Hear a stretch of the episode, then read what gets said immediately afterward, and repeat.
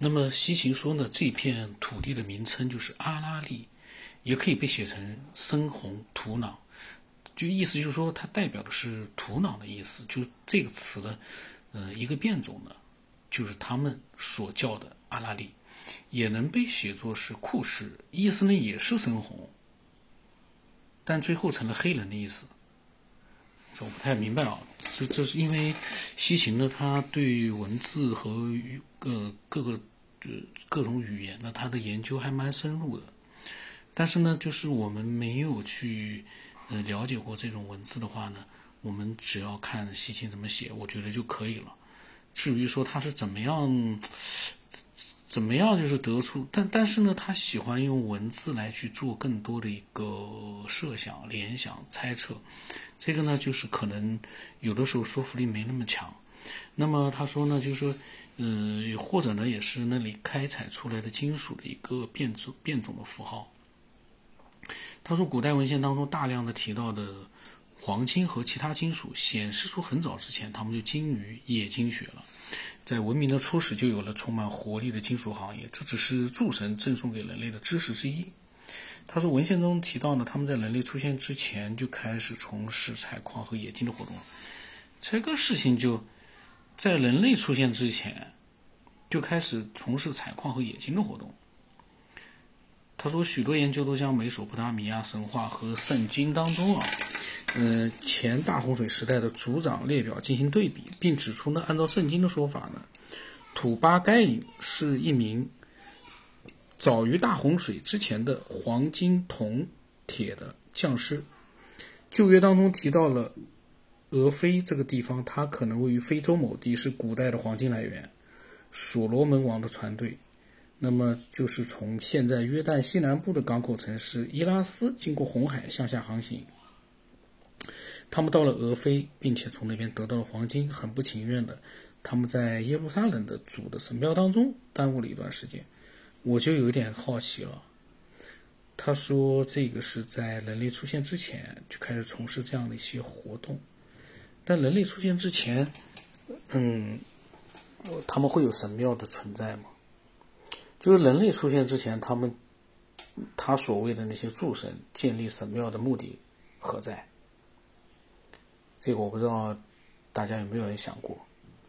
如果没有人类的话，这个神庙建造的是干的干干嘛用的？这就相当于我们现在这个科技虽然比他所讲的诸神差很远，但是我们会去建。到一个星球上去，首先去建造神庙吧？我是觉得吧，有点就是，嗯，不知道该怎么讲。他说呢，嗯，所罗门王啊，和他的盟友就推罗之王希拉姆商量呢，从另一条线路第二次来到俄非。他说，王在海上有塔西什的海军，还有希拉姆的海军，每隔三年都有塔西什的海军来。带来黄金和白银，还带来象牙和猿猴。那么塔西什的舰队要花上三年。没有人类的时候，怎么已经他？等我们再往下看啊，塔西什的船队要花了三年才能完成来回的旅行。这个，我们再看看啊，他可能这个里面呢，就是说可能有一个连贯性，他可能这讲的是人类。他们之前他提到了一句啊。诸神呢，在人类就是出现之前开始从事采矿和冶金活动。那么现在的这个采矿呢，采白金啊、黄，这可能是已经是那人类出现。按照他这么讲的话，人类没有出现的时候，到人类出现的时候，这中间经历了多少的一个时间？西行可能我估计他们没有办法去做一个猜测，这很难猜测，没有人。和有的人之间的这样一个时间有多长？那么他说，考虑到在俄非装货需要时间，所以每个单项的航行程必须要花上超过一年的时间。他说，这暗示我们的航行航线应该是环形的，而不是经由红海和印度洋的直线航行。航线是环绕非洲的。那么，多数学者认为塔西什位于。地中海西部很可能靠近现在的直布罗陀海峡，这提出了一个可能：船队是在这个地方装货，然后开始环绕非洲大陆航行。一些人相信，塔塔西什这个名字的意思是熔炼。那么要怎么样才能到达俄里斯契格位于内陆的住所呢？那些矿石又怎样从心脏地带运抵到海岸港口呢？我们现在已知的是依赖海河运，而在下层世界，当然有一条能够提供这样河运的河流。恩利尔和宁利尔的故事告诉我们，恩利尔是被下族放逐到下层世界的。当他到达这片土地的时候，他不得横不得不横渡一条河流。那么，一部讲述人类起源和命运的巴比伦文献认为，下层世界的河流叫哈布尔河，鱼和鸟的河。一些苏美尔文献将俄里斯契格之地称作哈布尔大草大草原。非洲的四大河流，一个是。尼罗河向北流入地中海，刚果河和尼日尔河向西流入大西洋，还有从非洲心脏地带流出的赞比西河，向东经过一个半圆流向东海岸。它提供了一个能作为优良港口的三角洲，它向内陆延伸了上百英里。那么赞赞比西河是否就是下层世界的鱼和鸟的河呢？那维多利亚瀑布是否就是文献中提到的位于俄里斯基格首府的瀑布呢？意识到非洲南部的很多新发现及看上去很有前途的矿井，实际上呢是在上古时代就被开采过的这一可能。那安格鲁美利坚公司呢邀请了一些考古团队啊，对这些团队进呃地点啊进行了全面的检查，以避免现代的掘土设备毁掉这些古代行为的遗迹。那么安德兰波希尔和彼得比尔蒙特在《欧提马》杂志上刊登了他们的发现报告。说他们遇到了很多古代和史前的采矿行为的遗址，在耶鲁大学和荷兰的格洛林根大学进行的碳定年检呃碳定年检测发现啊，这些人造物品的历史可以从公元前两千年一直追溯到让人震惊的公元前七千六百九十年。出于对这些文物年代意外久远的好奇呢，有团队对这个区域进行了远征考察。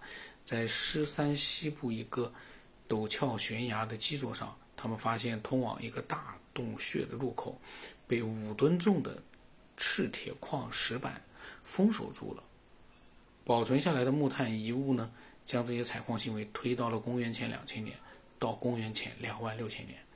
然后他细心问啊，难道采矿可以发生在旧石器时代吗？让人难以置信的是呢。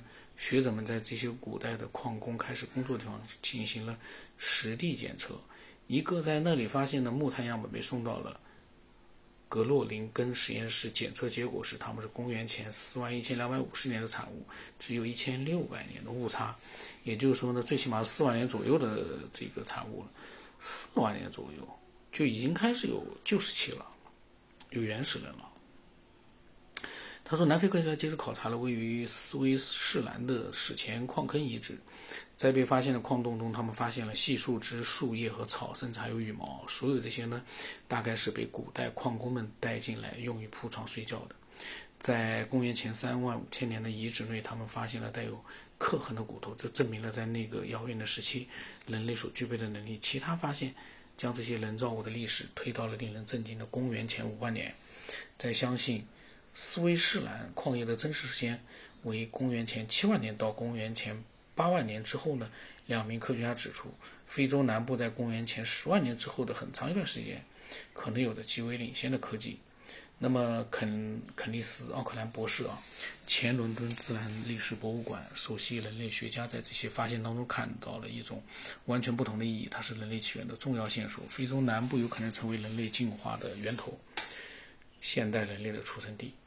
非洲南部，他说和我们即将告诉大家的一样，的确是在那个地方，现代人类出现在了地球上，而且这是通过一系列的众神寻找金属矿的行为产生的。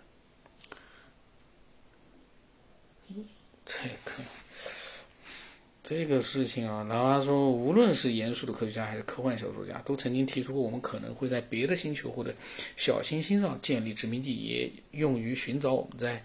在我们星球上保有量很稀少的一些金属矿物，因为它们在我们的星球上显然是不够用的，或将成为极其昂贵的。那么，这是纳菲利姆人殖殖民地球的原因吗？现在学者将人类在地球上的活动划为石器时代、青铜时代、铁器时代等等，但是在古时候呢，希腊诗人赫西奥德他只是一个例子啊，就是却列出了五个时代，分别是黄金时代、白银时代、青铜时代、英雄时代和钢铁时代。除了英雄时代，其他所有时代都表现出一个顺序：黄金、白银、铜、钢铁。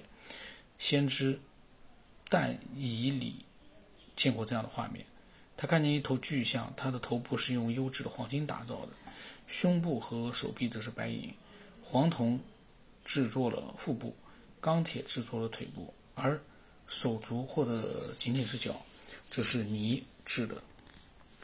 那么西芹呢，还是一贯的在。嗯，